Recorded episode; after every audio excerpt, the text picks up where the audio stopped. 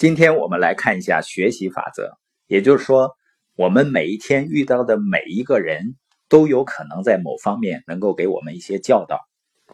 我在一些领域看到一些人呢，实际上也没有取得多大的成绩，但是我发现呢，非常可怕的是，他已经学不进去东西了。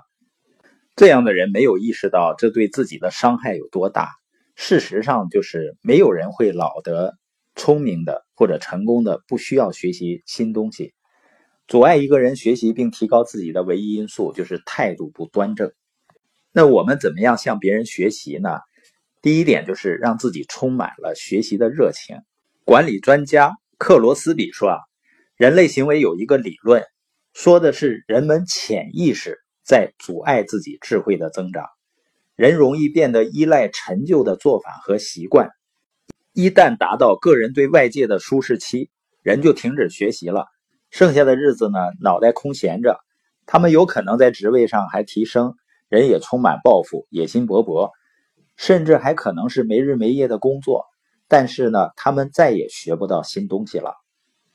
那些爬到梦寐以求的位置，达到机构预定目标，或者拿到苦苦奋斗得来的学位的人，通常会出现这些问题。因为在他们的心里啊，他们达到了目的，他们觉得舒服了。但一个人要想不断成长，就不能安安分分的待在舒适区里。你需要把学习定为自己的目标，这样呢，你的心智上就永远不会枯竭，做事的动力也会很强。不用担心没有人来教你。柏拉图曾经说过：“学生准备好了，老师自然会出现。”学习法则的第二点呢，要看重每一个人。很多人参加研讨会呢，他认为只有那些最成功的人才能教给自己东西。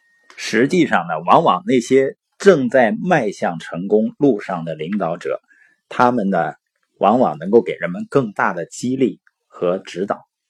关于学习法则的第三点呢，就是愿意为学习去付出努力、付出代价。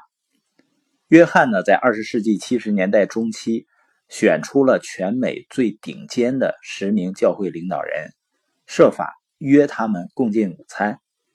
为此呢，他甚至开出一小时一百美元的价。当时呢，这是他半周的薪水。有些人乐意跟他见面，有些人呢不想见。当时约翰跟妻子并没有多少钱，那些领导人呢又分别住在全国各地，所以呢，几年来他们就利用假期去拜访他们。为什么约翰愿意走这么远的路去见这些人呢？因为他如饥似渴的想学到他们的专长和强项，这些呢会大大的改变他的人生。跟这些人保持联系，一直贯穿着约翰的生命。每个月呢，他都会设法跟他自己尊敬并且想从他那里学到东西的人见面。第四呢是不耻下问。约翰在大学第一年的时候，在俄亥俄州。一个冷库里干兼职，在那里呢，牛被屠宰，肉被放进冰柜里。他的工作是把新处理好的肉运进冷藏区，然后替顾客拿出订购的冻肉。他每次遇到新问题，总会想办法把它搞懂。搞懂的办法呢，就是观察和询问。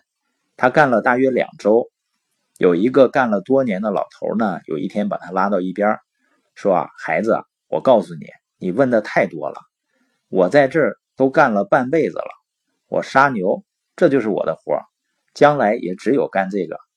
你会的越多，他们就想让你干的越多。你能理解到为什么这个人在这杀了一辈子牛吗？所以，对于那些不想学习和进步的人啊，我就知道他不想人生有什么变化。作家冯·歌德相信呢。一个人应该至少每天听一曲妙歌，读一首好诗，赏一幅美画。如果有可能呢，再说几句入情入理的良言。实际上呢，一个人应该每天问一些问题，学到点新东西。问对问题的人啊，会学到最多的东西。